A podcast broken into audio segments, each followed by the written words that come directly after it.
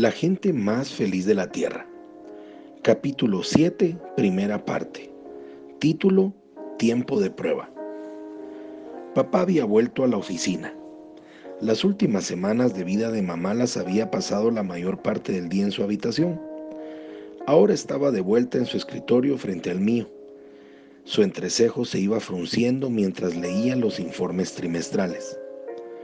Estás recargando los almacenes, me dijo y señaló las cifras que mostraba un inventario de granos mayor de lo que yo necesitaba para las demandas corrientes. A papá nunca le había satisfecho la operación del molino por las frecuentes fluctuaciones de precios. Pero estas objeciones parecían poco aplicables durante el auge de la posguerra. En el invierno de 1947 y 48, todo el que comerciaba con esta clase de productos estaba de acuerdo en un punto Solamente el precio tope que había establecido el gobierno podría mantener los precios bajos. Cebada, maíz, avena, harina de semilla de algodón, harina de soya, todas estaban forzados a mantener ese arbitrario nivel de precios durante meses como si trataran de forzarlos que siguieran adelante. Al minuto que se quitase la restricción, los precios se elevarían. Me pareció un buen negocio almacenar mucho mientras se, mantenía el precio tope. Esto es lo que el buen ojo armenio de papá comprendió cuando repasó las cifras. Su entrecejo se frunció más profundamente cuando observó que yo había gastado cientos de miles de dólares en grano a los precios corrientes de compra para venderlos en el otoño siguiente. Al firmar aquel contrato, yo había encendido la mecha de la bomba. En el, nombre que me saltaba en la mente en los momentos más raros era Fresno. ¿Por qué tendría que estar pensando en Fresno? Era una ciudad situada alrededor de 300 kilómetros al norte de Los Ángeles, por la que había pasado numerosas veces, pero no conocía a nadie y no tenía conexión alguna con esa ciudad. ¿Por qué me tenía que venir una y otra vez Fresno a la mente?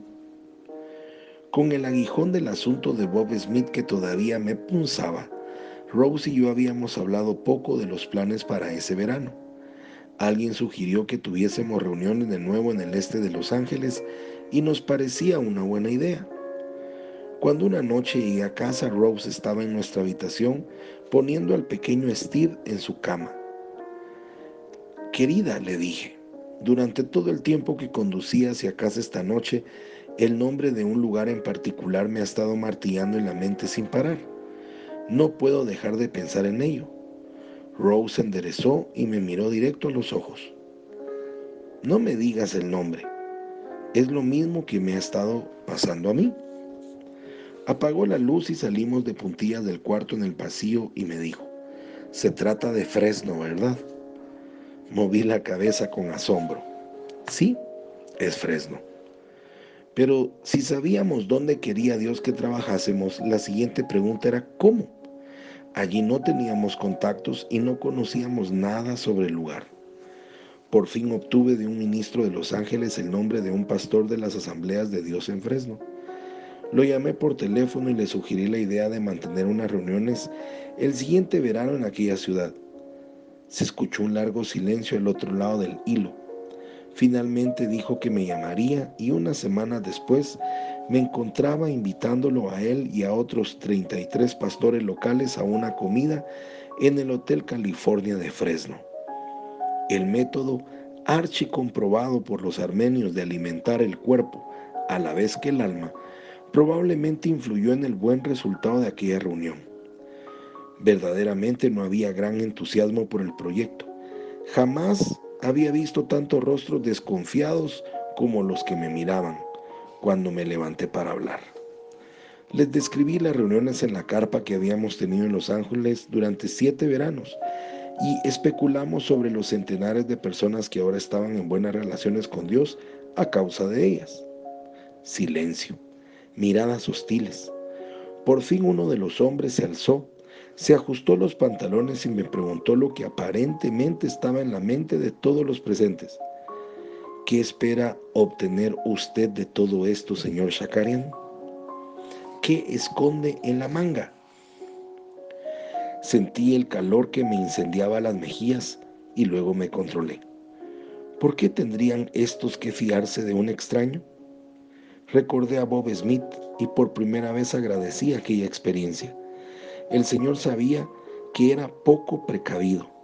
Quizá la única forma como podía enseñarme algo era restregármelo en la cara. Un pastor tenía que ser desconfiado, hacer preguntas cuando entraba en juego el bienestar de su gente. Y por esto informé a los 34 hombres de mi proceder. No pedía salario y pagaría mis propios gastos. Aquí en Fresno estos deberían ser mayores de lo corriente, puesto que Rose y yo tendríamos que trasladarnos ahí por el tiempo que durara la campaña. Cuando se hubiera pagado la mayoría de los gastos, como anuncios, instalación de la carpa y todo eso, todo el dinero que quedase en las ofrendas pertenecería conjuntamente a las iglesias que participasen. Por otra parte, en el caso de que hubiese déficit, yo lo pagaría de mi propio bolsillo. ¿Qué saco yo de todo esto? Se me repetía como un eco. Saqué mi Nuevo Testamento del bolsillo y leí en voz alta los textos de Primera de Corintios 12 que había llegado a significar tanto para mí.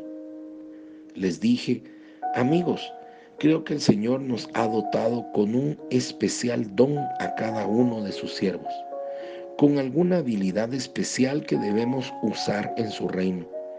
Yo creo que si descubrimos el don y lo usamos, seremos la gente más feliz de la tierra. Y si perdemos la oportunidad, no importa cuántas buenas sean nuestras obras, nos sentiremos siempre infelices. Yo soy afortunado, les dije. Yo he encontrado mi tarea. Soy un ayudador como dice aquí. Mi don es ayudar a las demás personas a que lo hagan, lo hagan mejor. Yo les ayudo a ustedes a reunirse, a preparar el lugar para las reuniones, a encontrar oradores. Todo lo que obtengo es el gozo de usar el talento que Dios me dio. Me remangué el brazo izquierdo de mi chaqueta y me rebusqué dentro de la manga. Nada. Aquí no hay nada les dije. La improvisada carcajada que siguió rompió la tensión. De todos los rincones de la habitación venían sugerencias para la campaña de Fresno. Este pastor tenía un contacto en la emisora de radio local. El otro conocía a un gerente de una imprenta. Parecieron estar todos de acuerdo en que otoño sería la época más propicia en Fresno, en octubre, cuando ya se hubiesen cosechado las uvas. Existía un gran salón en el centro de la ciudad, el Memorial Auditorium, que sería mucho más cómodo que una carpa. Parece que vamos a tener unos meses poco ocupados. Sí, dijo Floyd Hawkins, uno de los pastores que me acompañó a mi carro. Tendrás que estar ausente bastante tiempo de tu oficina, hijo. Espero que los negocios te vayan bien. Le expresé mi confianza con una sonrisa. No pueden ir mejor, Floyd. No pueden ir mejor. Alquilé una casa sin amueblar en la calle G a solo cinco cuadras del Fresno Memorial Auditorium. Amueblarla no sería problema. Cuando llegara la hora cargaría todo lo que necesitábamos en un gran camión diésel, sillas, mesas, camas y la máquina de lavar, me recordó Rose. No puedo enfrentarme al lavado de los pañales sin una máquina. La casa era lo bastante grande para que los diferentes evangelistas pudieran estar con nosotros como solíamos tenerlos en Downey. Esta vez, cada semana predicaría un evangelista diferente.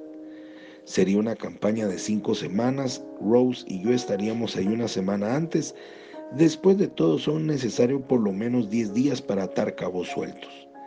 Decidimos que a los nueve años de edad a Jerry no le haría ningún daño asistir a la escuela de Fresno durante esas semanas, pero en cuanto a Richard, que iba ya por el octavo grado, sería mejor que no perdiera sus clases. Este era un arreglo satisfactorio en el que todos pensábamos, aunque no lo dijésemos. No podíamos marcharnos todos dejando solo a papá. Desde la muerte de mamá, la soledad de mi padre era algo que se podía palpar.